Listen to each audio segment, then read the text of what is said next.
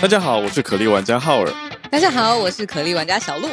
原神启动，首款多平台开放世界游戏《原神》，点击下方资讯栏了解更多。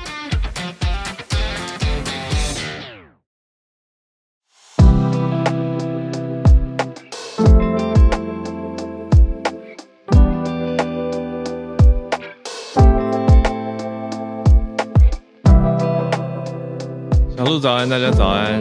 嗨，哈尔早安，大家早安，欢迎大家来到今天八月二十五号星期四的全球串联早安新闻。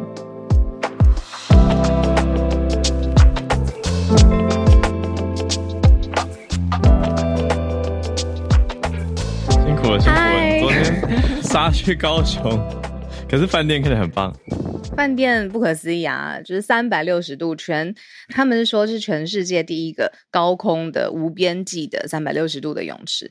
然后我们到的时候刚嗯好是夕阳西下，对，我们在看到港都的夕阳，然后它泳池看过去就是呃海，然后又看到夕阳，所以蛮厉害的。绵延不绝。对，我九月底应该会去，嗯如何如何？我要听，我要听。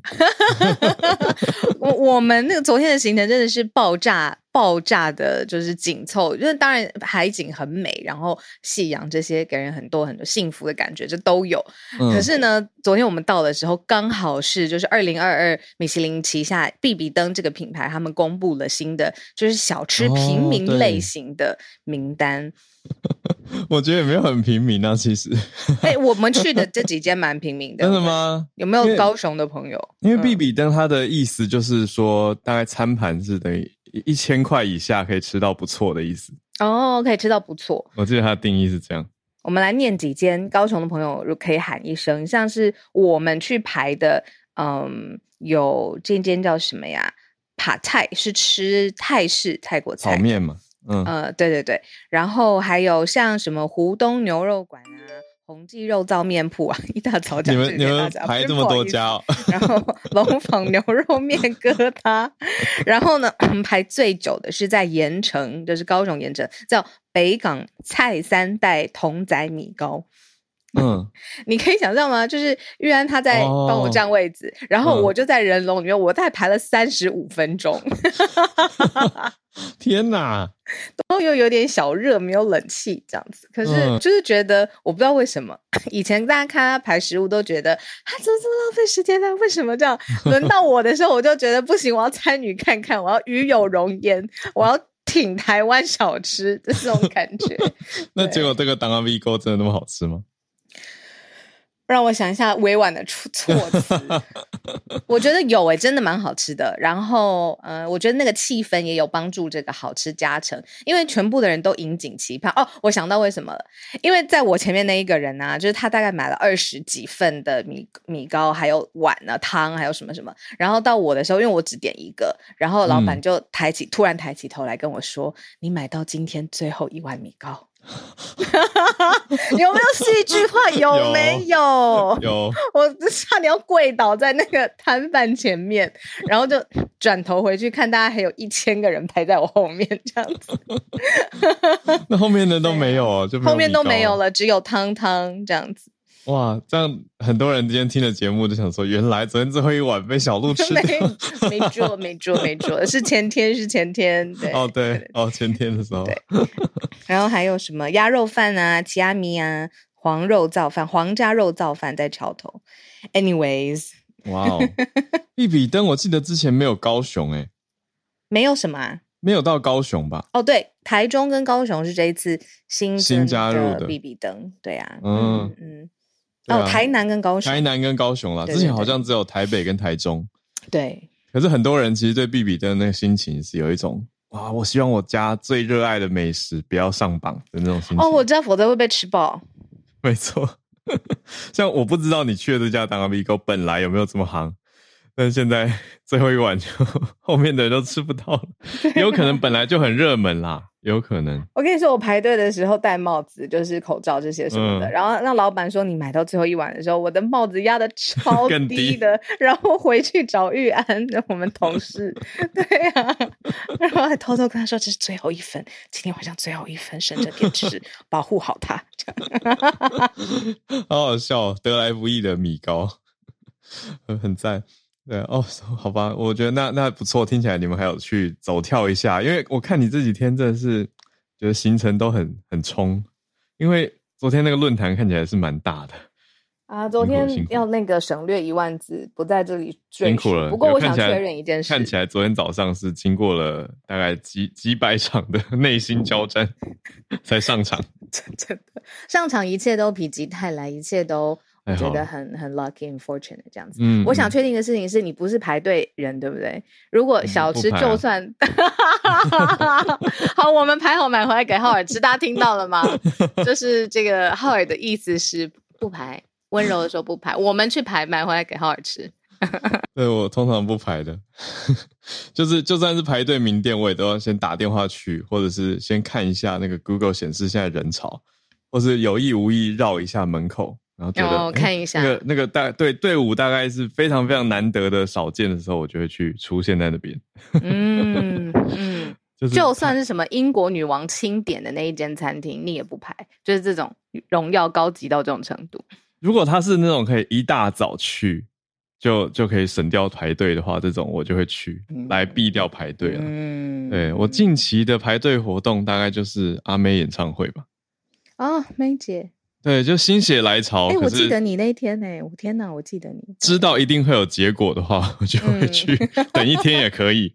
对，所以我不知道我到底算不算不排队人，就是就是要排的话，我是比一般人要还要猛的，我是可以排一天的。对，但是 你好极端、哦，很极端。但你要我嗯什么提早去打地铺、搭帐篷那种，我无法。哦，明显。你要有结果，你才要排，才要投入。对，嗯 这样是不是好像也很我不知道，可能也许寻寻求共鸣，寻求共鸣，大家可以在聊天室刷一下聊。天室有说人家 Rich 号干嘛排队啊？不要这样 这不叫共鸣，这不，是共鸣。嗯哼，这不是共鸣。讲到 rich，今天要讲很多真正 rich 的人。今天的第三题哦，那个高奢跑车那才叫做 rich。我跟你说，今天的的每一题我都嗯爱、爱翻了，爱翻天，四题我都爱翻天。你可以感觉出来吧？我早上在群组兴奋成那个样子。有啊，我就觉得小鹿为什么精神这么好，很强。好，因为我这几天在在录赶录课程的当口，我现在非常的精神非常的不是很好，所以我觉得太厉害了。嗯，好啦，我们今天来整理四个题目。今天先从川普开始讲起。好，他的宅邸海湖庄园呢，发现了七百页的机密文件，找到这么多。我们不是说临时调查吗？现在调查出来这么多的机密文件。第二题则是一个重大的算旅游消息：日本跟新加坡要放宽入境的规范。哎，可是大家也不要对日本太过开心，因为他现在还是要跟团，可是团可以没有导游，这是怎么回事？我们待会来讲啊。最好如果孔医师在的话，也 Q 他一下。好，在第三题是高奢跑车的订单完全不受景气的影响吗？满到二零二四年，就是真的真的很顶级的奢华跑车哦。最后继续讲车，可是要聊的是电池。加拿大来联手宾士跟福斯，要打造电动车供应链。延续昨天有选到的加拿大总理跟德国总理，现在正在加拿大会面的消息，他们现在就是两个人亲眼盯着福斯跟宾士签约，嗯有一个新闻照片。好，看到了，就等于是政府巨头跟嗯产业巨头巨头，对、啊，没错的联手。对啊，那你再看到这个，哎，加拿大跟德国的联手，它代表的意义，还有供应链的情况，嗯，还有电池技术的的内容，今天跟嗯大家一起嗯分享。然后我觉得好 loving 哦，今天 Charles 老师跟太太两个人一起在我们房间里面，好像常常是是吗？是吗？我今天才发在现，今天刚好有看到，对呀、谢嗯谢你们一起来。All right，开始喽。嗯，嗯，我真的觉得川普是大师吧。六年来，每一次他都是争议跟绯闻缠身。每一次我们听到有关他新的事情的时候，哦，sorry，就争议跟嗯嗯 scandal。哦，好吧，我刚刚眼睛亮了一下，对不起。对对对，然后每一次我们听到新的消息，还是没有，你知道，没有 cease to amazed，就是就是我们还是觉得说，哇，好厉害，还是有这样子话题的能力，这样。我们这样会被解读为在嘲讽？没有，真的，真我是在嘲讽他，没有，我是在嘲讽他，厉害，真心嘲讽。好。好，海湖庄园在佛罗里达州，Mar-a-Lago 是他的住宅官邸吧？前总统的官邸。那之前已经就是，那媒体有形容说被抄家这种可怕的、很重的字眼，的确是 FBI 有进去搜搜索，里面有十一份的秘密文件。之前我们早安新闻已经说过了，十几箱，对不对？十几箱，对，嗯。然后呢？当时这个川普他就大喊：“政治迫害，怎么可以进到我家？是来来搜寻我的文件呢？”结果呢？这些被 搜出来的秘密文件，当然你要一一去审视嘛，里面到底是什么东西？结果发现有呃七百多页的机密文件是被定义当中一百页是严格、非常严格，在政府安全设施才能阅读的。最高机密或是敏感隔离机密文件，简称 SCI，我猜是 secretive，不不不，C 是什么不知道，information 好，敏感隔离资讯，classify 很有可能。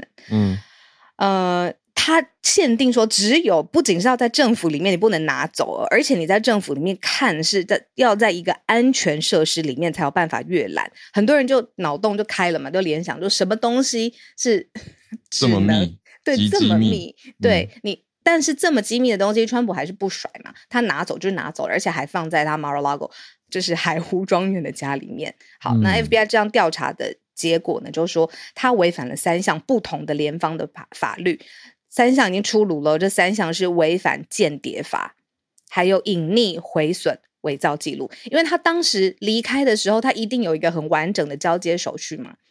对吧？那当时他一定会清点说你到底有没有什么东西是留该留在政府里面，但是你没有留的。当时他至少人走了，代表这个交接程序已经完成。结果现在发现不是这个样子。嗯，对。哇，所以现在还在查，还在查。而且你知道这件事情扩大了，因为可能在川普之前没有总统的作风是这个样子的。川普之后，现在美国要回溯前总统到底在他们自己的。辖内好了，他就算已经卸任之后，他到底自己囤积的文件数量还有敏感性，要进行一个系统的官方性统计。嗯，你看看，你看他的这个造化的能力、造话语权、造造风潮，然后造争议的能力，就是六年来没有停过。嗯，对。想到 Charlotte 上次跟我们补充的总统档案法，嗯，所以也是比较后来的法律啦，就是二零一几年之后制定的，所以现在在。厘清相关的一些状态，包括这个从十五箱，其实十五箱是一月的时候就查到的，一今年档案局一月的时候就发现有十五箱机密资料嘛，是列在标注绝对机密，那现在又搜出这个七百页，是，对，也是美国国家档案局的一封信里面呈现出来的，说在佛罗里达宅邸发现的，而且还没有记入到 FBI 这个月新查扣的哦。这表示之后消息还会再更多公布出来。这么多文件拿回家放，到底要干嘛？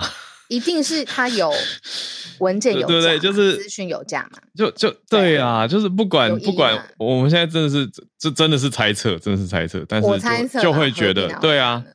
就就会觉得你干嘛把？难道在背后完成圈 叉叉吗？对，不不一定不是这样 子。你说当那个计算纸吗？对，圈圈叉叉没有玩那个九宫格，我就那是我们我们很环保的人才会做的事情。我也是一堆旧的讲义啊、考卷，后来在背面拿来当计算纸。而且你看，他限阅在那个特定的场合才能限阅。聊天室有人帮我们补充哦，叫做 sensitive compartmented information。谢谢谢谢。对，嗯，compartmented。那嗯，他可见他没有 digital files 嘛，对吧？嗯，那他要拿回去，一定有他的原因，这是我自己的想法啦。然后立刻有人说不应该猜测，哦 不好意思，不好意思，哦我随随意猜一下，随意猜一哦，下。好好，不猜了，不猜了。好，好，好。不猜不猜不猜。好，对、啊，不能猜哦这，就是川普。好，最后讲一个笑话。我昨天好久没有看那个嗯、Jimmy Fallon 的脱口秀，他们当然美嗯国人也对川普就是、就是怎么说，嗯，就是会拿揶揄吧。对，很揶揄他啦。然后他也揶揄就是呃美国美国国家档案局，因为他真的嗯拿出来之后有拍到，它上面 files 就写 top secret，就是上面就写这个。嗯然后 Jimmy Fallon 就说，你如果真的要保护一个国家机密的文件的话，你最不应该做的事情就是在在上上面写 top secret。对，好啊，这也还蛮幽默的。应该要两两边都嘲讽啊。对啊，两边都弄。哎呦，你说应该要写，就不要写东西啊，表面很平淡。写什么呃香蕉蛋糕食谱啊，没有人会去看这样子。新的 Top Secret，对啊，他 就说这跟你去一个宅男，不好意思，男士的房间里头，然后然后上面有一箱是写什么最厉害的色情书刊，是一样的意思。好大家一定像不会大家就一定直接去看那个东西了。他的意思是，哦。嗯，好吧，我让我的伙伴难这样讲的话接了，对不起。没有，就是你知道，因为高中念过男生班，所以高中回忆全部涌上心头。我就跟大家讲，反正过那么多年应该可以讲吧，反正也没有人可以重塑到我们当年高中男生班的教室。反正高中男生班教室后面会有置物柜嘛，然后呢，全班男生几乎都知道谁的柜子里面有好东西。对，可是什么东西？那个柜子表面什么都没有，所以导师什么也不会特别注意到。导师在巡教室的时候就会去看打扫嘛，什么。嗯可是大家都知道那个谁谁谁就是中盘商，那中盘商他的柜子里面就有好东西，所以 大家就会，大家会呃，就是妥善的运用班级图书馆这样子的概念。对啊，嗯所以那不是不需要那种默契是不需要标示的。国家档案局应该跟你们学学，对不起，对不起，不应该这样类比啊，不能不能猜测。不应该猜测，不应该猜测。对，而且不那个等级不一样啊，资料量 就不一样。抱歉，抱歉。好，好，我们接到第二题。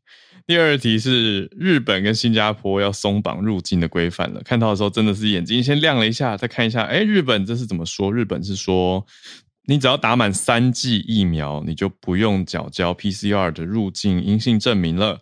但是呢，哎，还是要跟团。可是这个团可以没有导游的意思，但是意思就是，总之还没有开放自由行啦。啊，但是已经比之前松绑许多，预计是九月七号开始。新加坡则是也要更加宽松，但是其实新加坡本来就已经很很放宽了吧？我的印象当中，就是下个礼拜会开放没有完整接种疫苗的旅客入境以后，也不用强制隔离七天了，也会解除多数室内场所的口罩令，所以是比开放再更开放。简单说，日本就还是要打三剂，但新加坡不用，那日本还是要跟团。好，简单讲是这样子。我不知道哎，小鹿看到这一题有没有什么？我跟你讲，我有一种又害怕又期待又受伤害，因为啊，这种入境松绑，它现在可以松，以后也可以紧，也可以说，哎，我两周以后要松喽，结果两周以后仍然没有松。目前哦，好吧，可是以目前整体世界各国的态势看起来，好像没有这样临时拉紧的。来回的，对啊，通常就是慢慢放，因为我觉得它放的算慢，所以放的越慢，通常就越不会突然爆发又又紧缩。嗯嗯嗯嗯，之前比较会啦，现在对啊，现在慢慢放的情况比较好。嗯，昨天我们一个呃搬去新加坡的好好朋友、好闺蜜，嗯她就立刻传给我说，八月二十九号开始就是新加坡室内不必戴口罩嘛。嗯，然后就是就是跨部会的工作小组来就是正式宣布的，在记者嗯会上面。那只有少部分的，比如说私人的诊疗所啊，你如果要去洗肾啊，或是放射的治疗室啊、这种。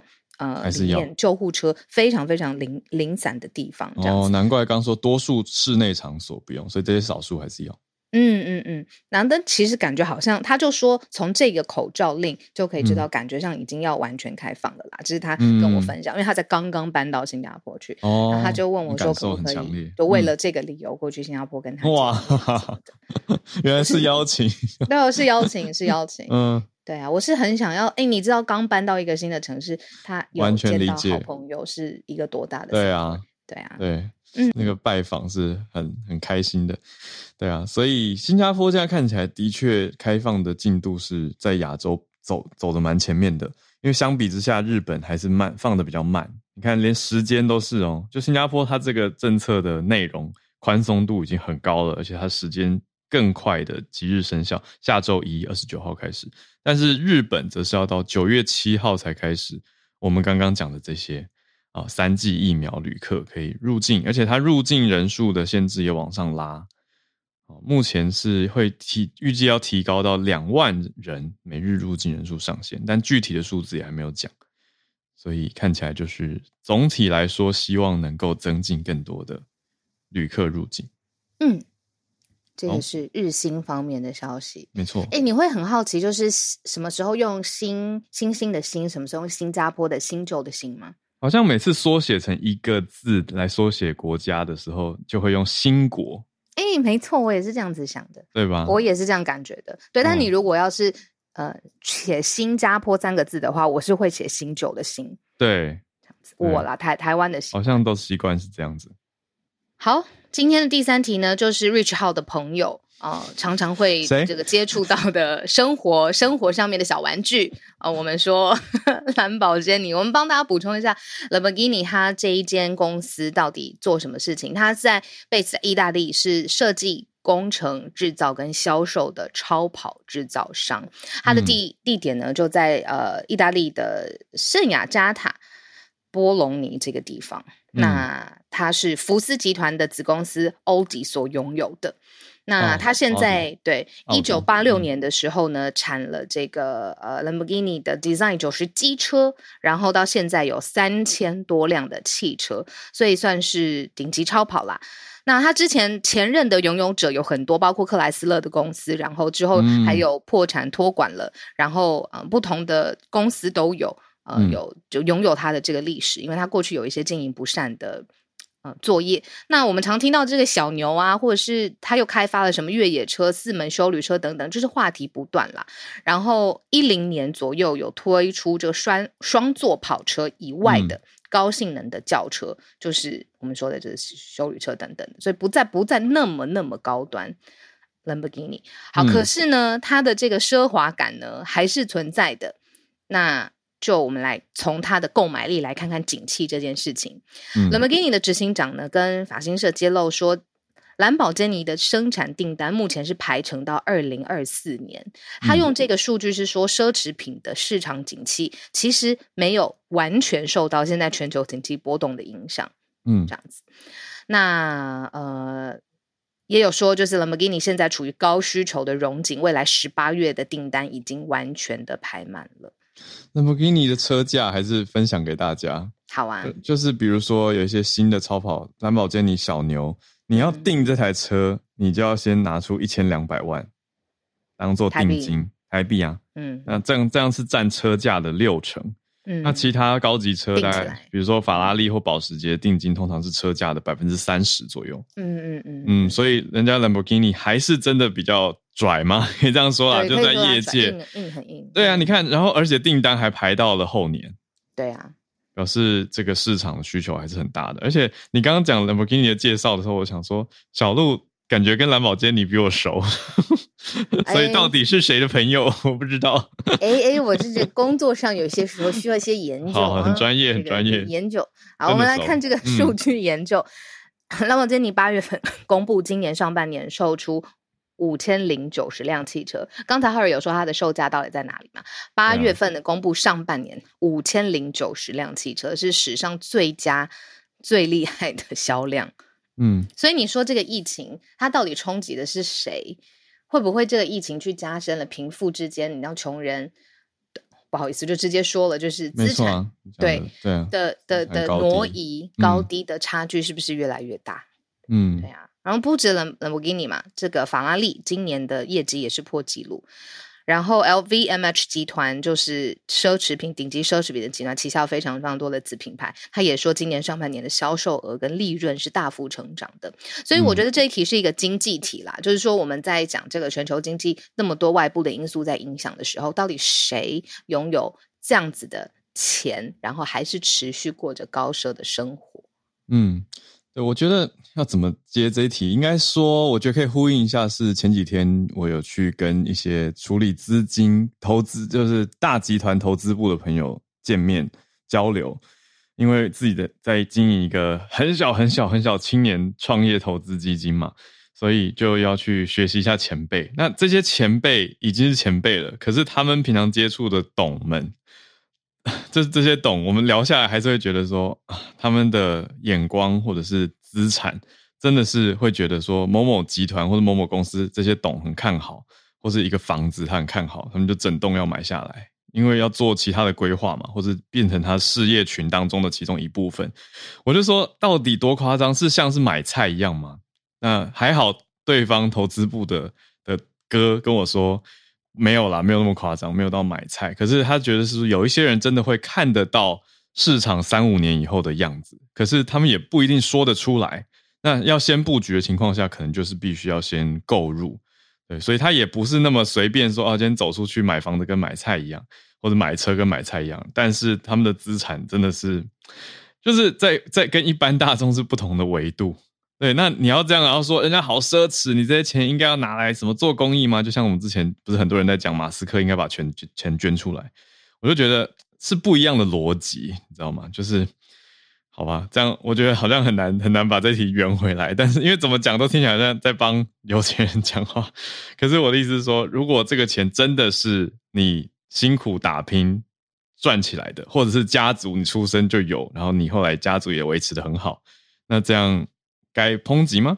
好像也不是这样子想，对，所以我觉得还是很看很看个人，一定对，一定有好的做法。那你说有没有买车跟买菜一样的？我想也是有，对，所以就是这样的人都有。但是总之我们讲的是这个新闻嘛，所以就是这个顶级车厂的现况公布给大家。那你说？一年半年卖出五千零九十辆车，它其实跟大众国民车的这个销量比起来还是很低很低耶。嗯，可是它已经是史上最佳的上半年销量。嗯嗯嗯，就是要 put in perspective 来看。所以也许我觉得换一个角度，可能是疫情改变了一些人的人生观，可能更 更不用那么省，把一些真的想完成的梦想就完成了。说不定这个一千多万也可以是某一个呃老爹或者阿姨他的圆梦基金啊。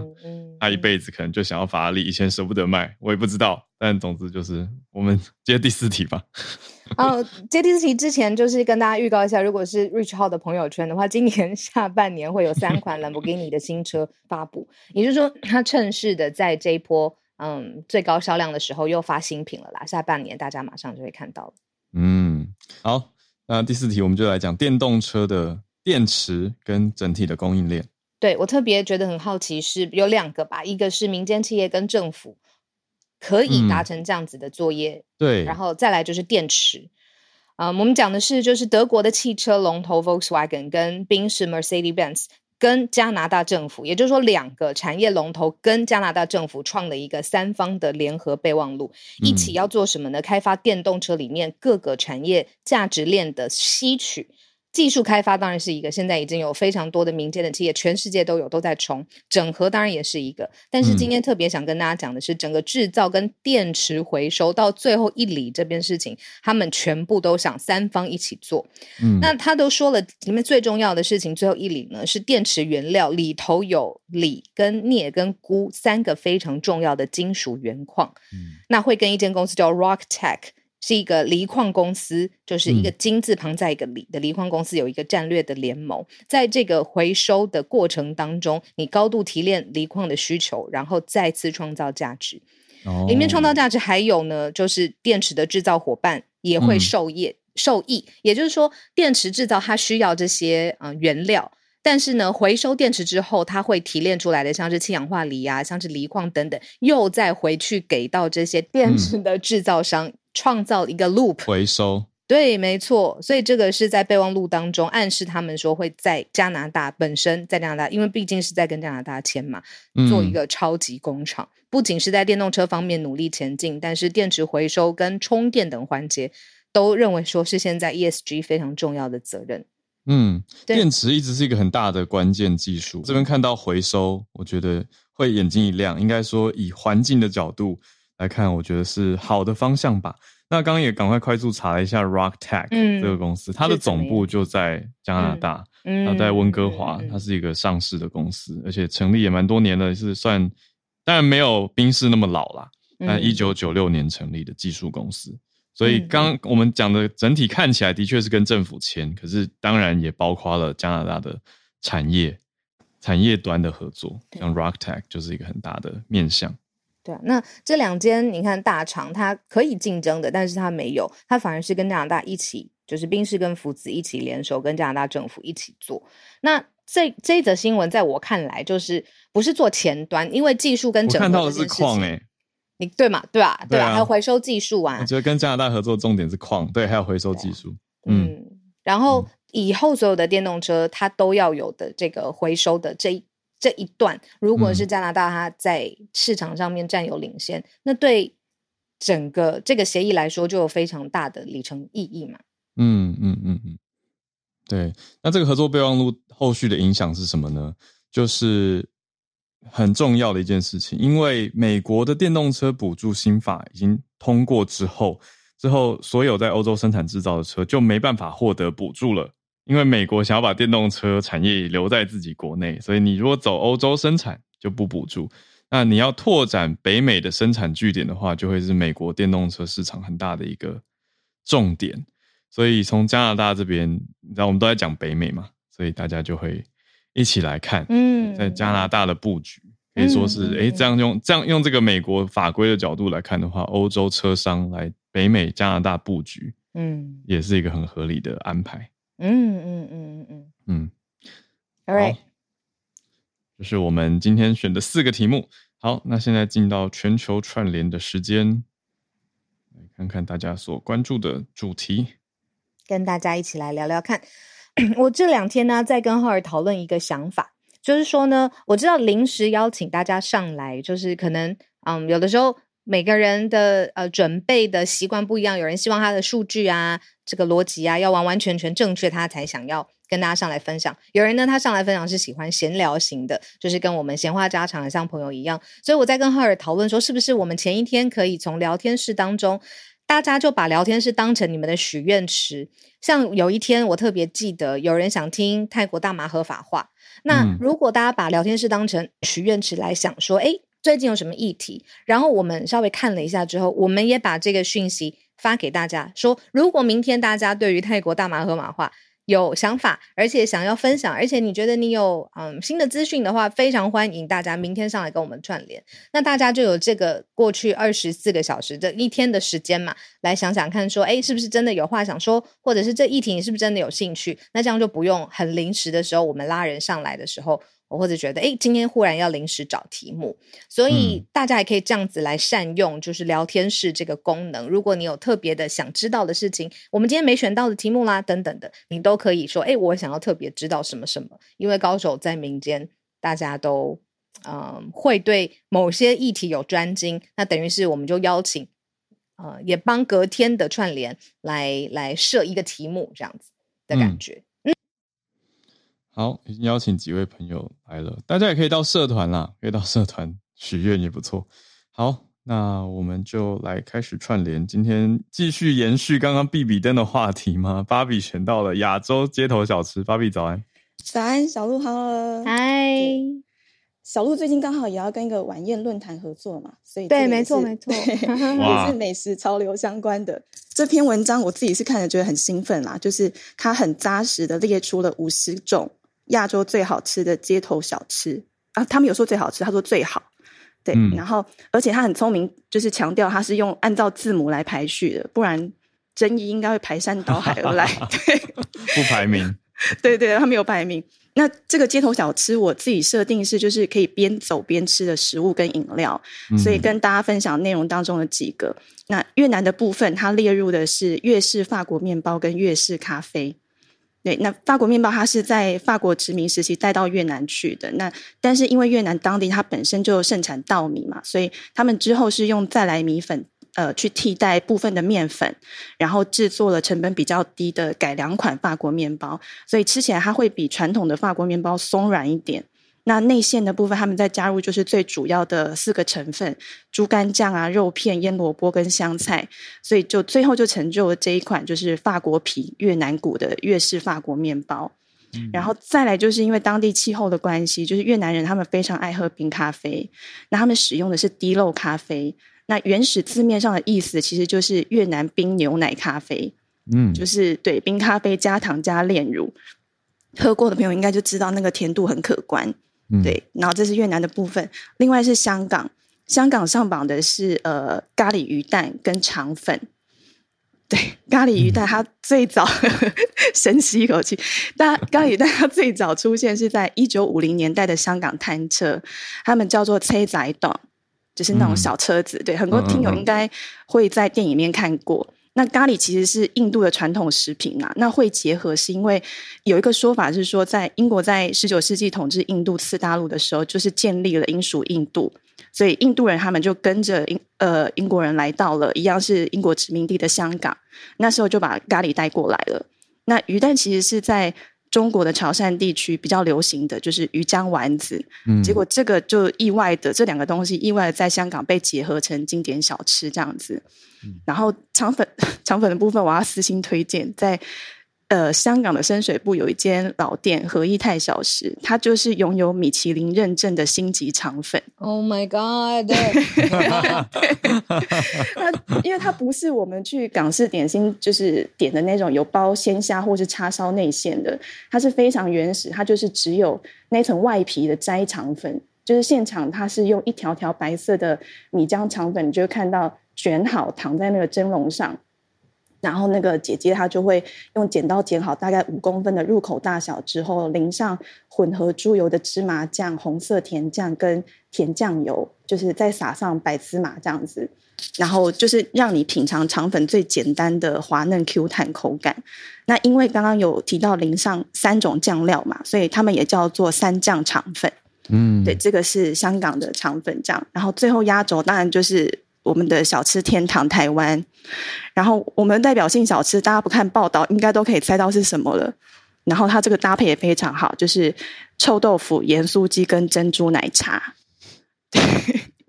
臭豆腐，我觉得台湾人都很厉害。臭豆腐从清蒸、油炸到炭烤，就是都有各有不种不同的风味。嗯，清蒸的搭配鸭血啊，油炸的油炸炭烤配泡菜、香菜这些。那其实臭豆腐它是一个。有很多种说法，从哪里流传的？但是他一个一开始他是想做豆腐乳的，就是这个意外产物，就是台湾人把它发挥的淋漓尽致，而且不臭不好吃，然后也让很多外国人留下深刻的印象。那最后珍珠奶茶文章当中，他介绍的下标很优秀，就是你到台湾如果没有喝到任何一种珍珠奶茶，你的旅程就不完整。对，没有画下一个完美句点。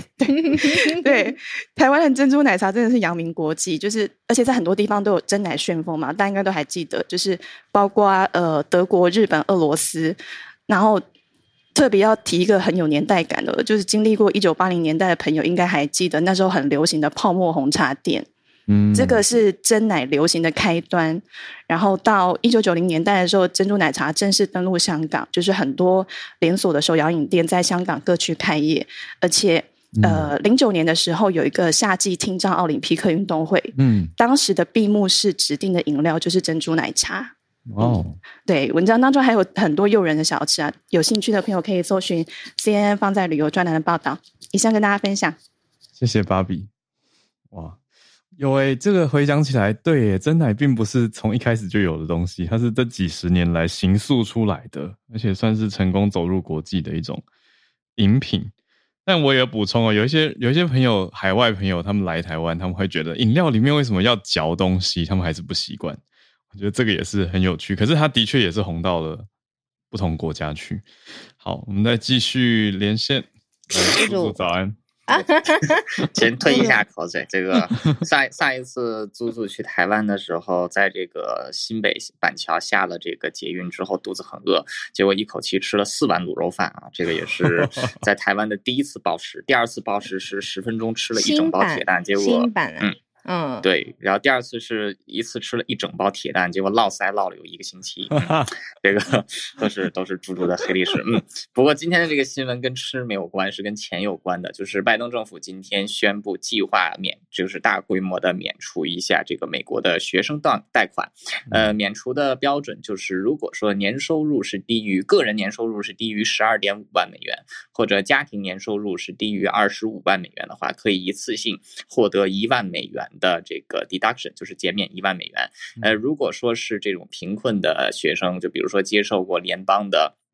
助学金的话，那是这个最高的减免是可以到这个两万元，呃，那这个它就是美国的学生贷款，其实利息真的是非常的高。就拿平均利率来说啊，现在的这个本期的这个联就是贷款平均值是百分之四点九九，啊，就是每年的这个利息，那也就意味着每十十四年这个贷款就会翻一倍，呃，所以就是对很多美国人来说，这个学生贷款的偿还其实是一笔非常大的债务，因为利息真的是很高。高呃，而且就有一些这种私人贷款，他们的利息甚至能够到百分之十，就是到十几趴，呃，所以也是相当的可怕。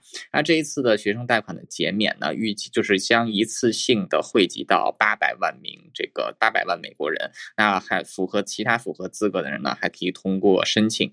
那根据美联储做出的一个计算啊，就是这一次预计将会一次性减免掉百分之三十一的借款者的全部债务，以及削减掉超过。三千亿美元的总体的学生贷款的债务，那预计会就是希望能对市场有一些帮助。呃，当然也有一些这个，尤其是在共和党就提出对此提出了批评，认为这个对高收入者是不公平的。呃，但是因为高收入者本来他们收入就已经很多，学生贷款相对偿还能力也比较强，再加上很多高收入者其实自己的家庭本来也是这个。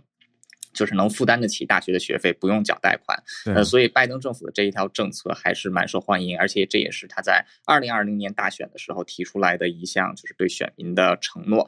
呃，相信在中期选举的时候，希望能为民主党可能小小加分。嗯，另外，美国这边就是中期选举的初选已经开始了，佛罗里达和纽约昨天已经投完了票，所以到十一月初的时候，啊，十一月八日中期选举将正式开展。所以现在拜登政府预计也将推出来一系列政策来。这个提升一下民主党的声势，相信这个呃减免学贷的政策也是其中之一。呃，这条新闻就是这样。猪猪要去吃饭了，谢谢。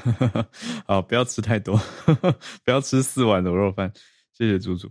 好，哇，这个蛮蛮大的耶，将近三成，已经超过三成的学生，就应该说百分之三十一，好，将近啊，就超过三成了。然后他们有成功得到全额的减免。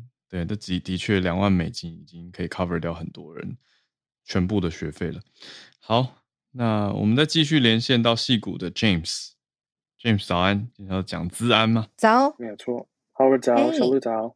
也没有错。今天呃，昨天其实就看到这个新闻了，可是没有太多时间。不过想说这个是一个蛮重磅的消息，所以还是想说上来跟大家讲一下。啊，这新闻就是说，这个 Twitter 啊，推特，它在昨天的时候呢，在 CN 还有这个华盛顿邮报有报道出，啊，他的上个这个 security 呃，治安的头，他呃，在上个月的时候向 SEC 啊，这个 Securities and Exchange Commission 来发表说要吹哨，的吹哨内容就是说，他要说这个 Twitter 呢，他在呃治安方面，还有就是呃机器呃呃用户方面有说出一些谎话，对，然后就是要指控说他们有一些管理不均啊，还有就是一些。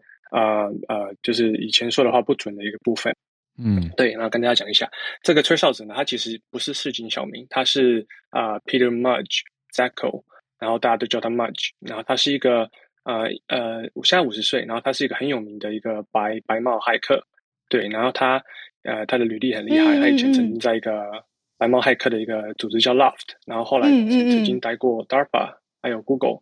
所以 DARPA 就是美国的美军黑科技的。嗯嗯嗯，对对对，研究中心嘛，然后就是非常厉害的一个人。你的意思就是说，他不是一个人随便出来做这样子的指控，而是他过去的 credentials 很好，所以他出来吹哨的话，大家应该更相信，是这个意思吗？对，没有错。对，然后他的职位也是在就是 chief of security，所以是非常非常高的职位。嗯，呃，不是说一个 engineer 或是一个 manager 这样子。对，然后他在今年是一月的时候被啊被 fire 掉了，然后呢？他的指控里面就有说啊，Twitter 可能是用一种报复性的呃行为来 fire 他，因为他曾经想要跟他们的董事会提出说 Twitter 这些安全性的问题啊，还有一些呃用户的问题，然后就被这个现在的 CEO 啊，以前的 CTO 啊啊啊 Grava，然后被被他就是 fire 掉了这样子。对，然后这个呃呃，他的这个指控的重点呢，有分为几项，差不多五项左右啊，跟大家稍微讲一下啊。第一项是这个 indiscriminate access，就是说他的这个 Twitter 用户呢，呃，不好意思，Twitter 的员工总共有七千个，他说有一半以上呢有啊有这个可以读取到。用户呃，就是呃，这个 personal information 就是自己的这些可能电话号码，或是呃，可能各种呃呃，可能信箱或是什么之类的这样子的一个讯息啊，然后就是他觉得说这是一个不好的一个行为。然后第二项是这个 misleading FTC，就是说啊，Twitter 在二零一零年的时候曾经跟 FTC 有一个和解，就是说这就是在他这个个人用户啊的资料的保护上没有做得非常好。然后他说他们那时候 Twitter 有说谎。然后其实没有做出这些保护的改进，可是跟 FTC 啊，就是这个呃美国的呃 Federal Trade Commission 中文不太会翻，不好意思啊，就是有跟他在呃只只就是有和解这个部分。然后啊，第三，嗯嗯，对对对。然后第三个是说，他他他是说啊，Twitter 呢，他们呃一直把他们这个机器人用户的这个问题呢，一直呃忽视掉。然后他说。Twitter 目前说他们有低于五 percent 的这个 daily active user 嘛，DAU 呃呃每天的活跃用户，他说只有那么多人是是是机器人啊，其实呢他觉得啊 Twitter 它用来量这个数字其实的方式其实不好啊，有有可能是一个 misleading 就是不准确或者说啊不确实的一个部分。然后呢他说这些高层的人呢，像像这些呃 C level 的 C suite 的人呢，都有一些。啊，不好的这种 incentive，就是可能说他们的 bonus 啊，都是跟这个 daily active user 上涨有过有相关，所以他觉得说啊，可能因为这个原因啊，所以说啊撒谎了这样子。然后第四个呢，是一个呃上面写的是 government agents，就是说呃 Zacko 他觉得说呢，呃他在他任内的时候，曾经有印度的呃政府高层向 Twitter 说要他们呃来。呃，就是 hire 这个政府的人员，然后来他们内部，然后让他们就是可以做一些啊，读取一些 Twitter 内部的呃，可能用户的呃资料之类的一个指控，对，也是非常严重的这样子，因为毕竟说这这这这都这都是用户的内容，然后加上就是有有跟其他国家的这个接触，而不是经过政府对政府，而是公司对政府这样子。然后第五个呢，就是说 failure to delete，这这就是说啊，大家知道在这个。呃，欧盟有个法律就是保护啊用户安全嘛，资料安全叫做 GDPR。然后他们里面有一个项目，就是说你必须要给用户有一个 right to be forgotten 啊，就是说你必须要让他们啊可以就是被遗忘，不管是什么服务，对被遗忘权，就是你的资料呢，你可能向 Google 提出我不要再用你的服务了，你要把我资料全部删除。然后 GDPR 就是保护呃用户有这样子的一个呃权利，对。然后他就说他。Twitter 其实啊，在这几年啊，没有非常好做这样子的一件事情。有时候说啊，可能要被 delete，可是其实正呃，他们里面的系统有太多这种用户资料在各个系统里面啊分布，所以他们其实做不到这样子的一个行为。然后所以说，他跟用户这样讲，其实是不准确的。对，嗯嗯嗯，对，五个大项，然后。Twitter 当然就是说啊，这个 Marge 呢，Cycle 啊，他说的其实不准确的，可能有一些啊，可能夸大或是说不实的部分。然后他可能是因为说现在 Twitter，因为毕竟跟大家都知道跟马斯克嘛啊，有这样子的一个纠纷，有正有个诉讼，他可能因为这个机会来增加这个呃他的一个 leverage，他的一个呃手腕这样子。对，然后啊，最后面说一下这个现在目前。啊，各个政府机关或是呃，这个法律上有一些啊，目前的反应，对，然后就是第一个就是啊，不好意思说的有点长啊，这个不会没问题，我觉得这很重要，请说。对，对这个美国国会啊，呃，在他们这个众议院的部分啊，参议院不好意思啊，有这个 Judiciary Committee，还有这个 Intelligence Committee 两个委员会啊，都已经开始说要的委员会，对，都已经开始说要侦查这个部分了。就是说，Twitter 这五项可能是跟印度政府也好，也可能是跟啊这个呃。这个说谎的部分也好，就可能跟 FTC 说谎的部分也好，都已经开始要调查了啊。他们也呼吁说，FTC 还有这个 Department of Justice 啊，都来做这样的调查。嗯嗯嗯嗯，对。呃，我们来举个实际的例子好了，因为刚才有讲到就是法案跟吹哨的内容嘛。呃，聊天室有人说，Twitter 这个吹吹哨者有说，呃，假账号机器人跟说谎。举个例子，例如说，呃，制造 Tesla 股价支撑。跟上涨的量能，然后当然大家都会看 Twitter 的上面的风向，有人还特别去呃分析里推特里面的这个字眼来做股票的交易的判断。那这个如果本身是有一个机制故意在操弄的话，现在在就金融市场上面也有一些动荡。那浩尔这个例子很很急很立即性啦，我就可以感觉到它的这个威力这样子。对啊，嗯，哇，这个嗯。我可能再补充一下好了，就是我刚刚说到 GDPR 嘛，所以 EU 其实也准备好要也要调查了，EU 就是在欧盟的部分，对，然后 GDPR 的这个 penalty 罚款最高可以到每一年公司的四 percent 的营收，四 percent 啊，四 percent 非常非常高。然后目前来说，当然是不会罚到这么高了，可是就是它的它的 limit 是非常非常高的，所以 potentially 可能会到几亿美金。或是呃，差不多这样子的一个数量，对。然后当然，Google 啊、Facebook 或是 Amazon 以前曾经有被罚到就是千万美金到亿万美金的呃，不好意思，千万美金和亿美金的这个这个 level，所以说其实都有可能。然后 finally 呢，啊，这个马斯克的律师呢也决定要传唤啊这个 March 来作证，就是在他们指控说推的，就是说他们机器人不准确的这个部分，就是马斯克想要脱离他买推的这个。这个合约嘛，对他们也准准备要，就是找 March 做这这这一部分的一个呃证词，对，然后就是这一次掀开这个这整件事件的人，嗯。嗯，对对对，就是那个白帽骇客，对，然后就是很多财财务啊、政治啊、刑事方民事方面的问题，就是啊在推的里面，然后就让我们继续追踪吧，对，谢谢，OK，谢谢，嗯，呃，我时间虽然有一点点。呃，紧张，但是我还是想稍微请教一下 James，另外一题啦，就是我们刚才在讲，就是电动车厂电池回收，你有说前 Tesla 的员工出来开了一间叫 Redwood 公司吗？对对，他叫做 Redwood Materials 做电池回收。对，没有错，对他们是也是在 Arizona base，哎，不好意思，在呃，在那个叫做。呃，就是在 Tesla factory 旁边 base 的，他就是专门坐在他他旁边，专门要帮以后专门帮 Tesla 的电池做回收，然后再回给 Tesla 吗？就是里面回收的这些金属等等的。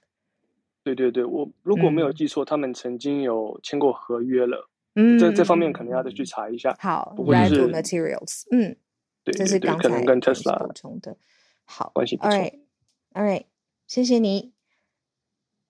有啊，我刚刚看到好多说，哎，推特有收中国的资金这件事情也被爆出来了，实体的资金，嗯，有管道可以取得，然后而且推特越来越多心知肚明，嗯，然后还有雇佣特务，呃，强迫的就是使用这个推特雇佣特务来达到特别的目标，哇，就除了刚才 James 讲的这些之外，哇，对啊，然后现在好黑啊。强烈到就是乌俄战争的时候，推特的主管还有办法，他都有 leverage 说应该要对俄罗斯让步，就是在舆论的这个抨击上面，嗯，呃，推特的主管他们想要做一些风向，这些事情全部现在都被挖出来了。嗯，好，非常多非常多看不完的推特消息。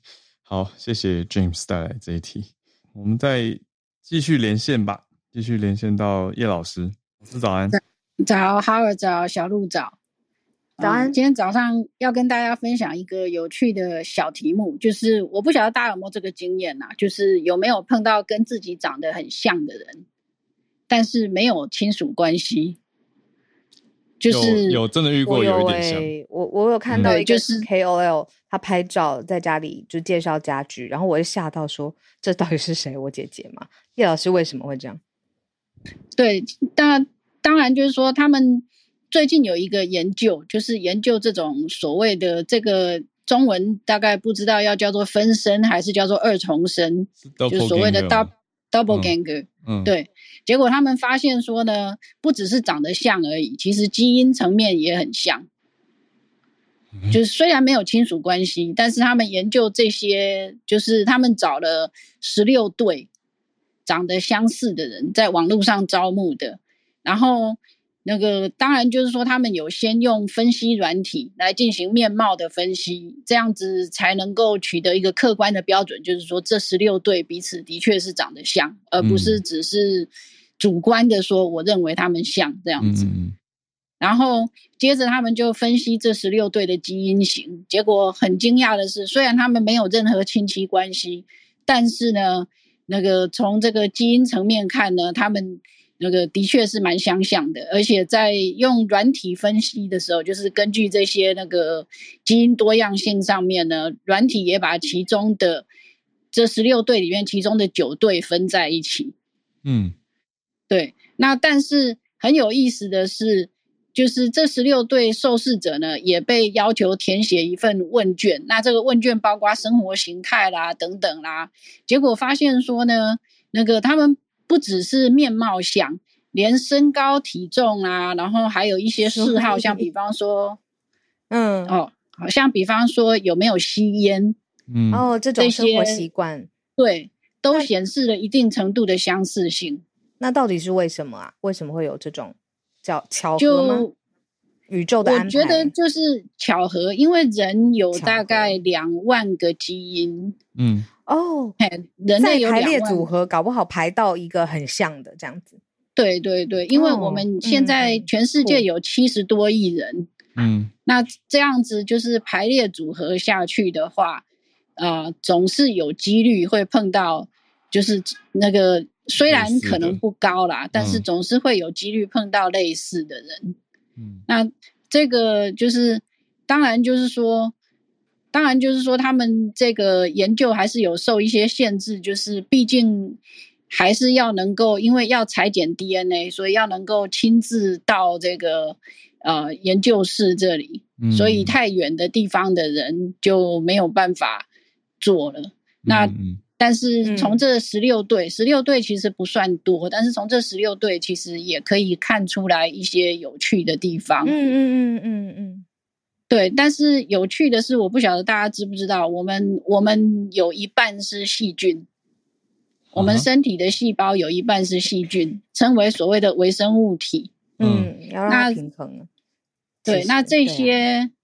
这些所谓的那个分身或者是二重身呢，虽然他们的基因很像，但是他们的微生物体就有很多不同。嗯嗯嗯嗯嗯，理解。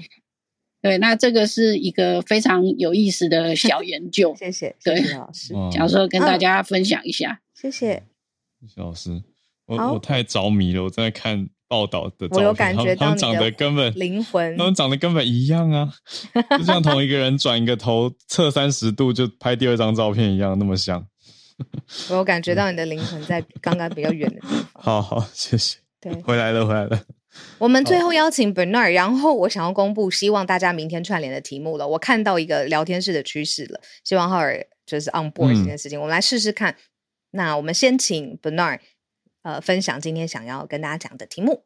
好，早上早早安。早。今天呃，就是昨天呢，这呃欧盟的呃联合研究中心 JRC 的这个发表了一个报告，然后在这个报告呢，就是呃指出呢，就是目欧洲的目前呢有百分之四十七的土地了，就是面临呢就是干旱的风险，就是说水分就是土壤的水分呢就是有不足，然后里面有讲到说百分之十七的土地了现在是干旱警报的状态，所以这个就是说。